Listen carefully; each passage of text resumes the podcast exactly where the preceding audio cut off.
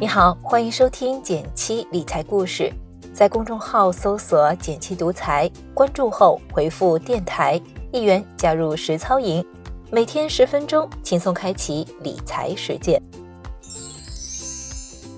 昨天收到一条留言，有朋友问：基金可以从两百开始吗？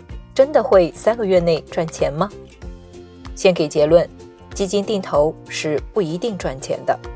首先，大部分人都理解错了什么是基金定投。为什么这么说呢？我们换个问题：只要背单词，英语就会好吗？有点经验的朋友就会说，那得看怎么背了，得看你的英语水平，不能只背单词，还得学会用，还得看你为什么背。考试、留学、商务应用，背的词也不一样。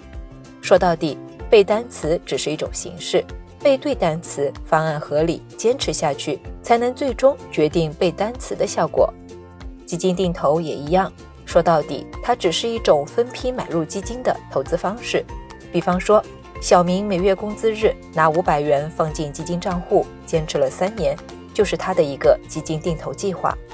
我们再来说三个核心词和几个问题：分批买入和基金，记住这三个关键词哦。问题是，你买什么基金？什么时候开始买？分批怎么分？买了什么时候卖？没想清楚这些，怎么赚钱呢？基金定投到底靠不靠谱？可惜，大部分朋友真没想过。更可惜的是，他们很可能随便选了个基金，定投了两个月，跌了，开始吐槽基金定投不靠谱。这就好比说，小学生背了一个月医学专业的单词，英语没什么提升，于是说。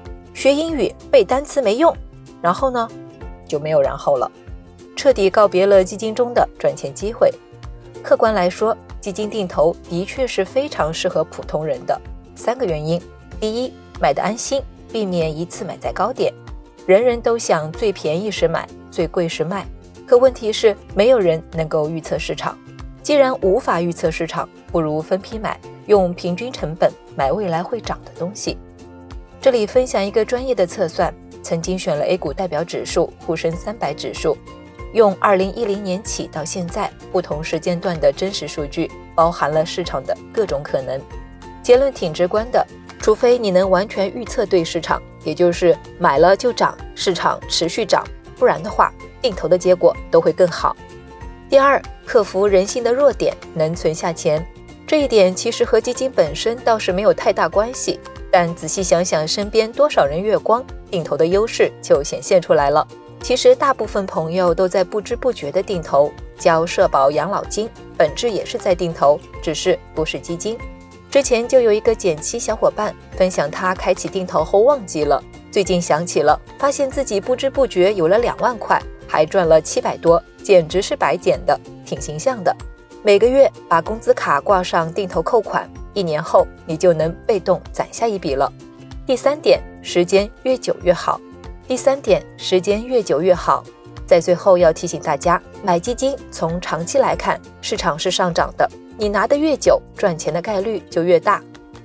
如果你一直对投资感兴趣，却不知道从哪儿下手，不妨试试加入我们的一元实操营，跟着我们来开启一场零基础、低成本的投资实践。如果对你有启发，也请你帮我点个赞，给个小鼓励。好了，今天就到这里啦。最后再提醒一下，微信搜索并关注“减七独裁，记得回复“电台”，你真的会变有钱哦。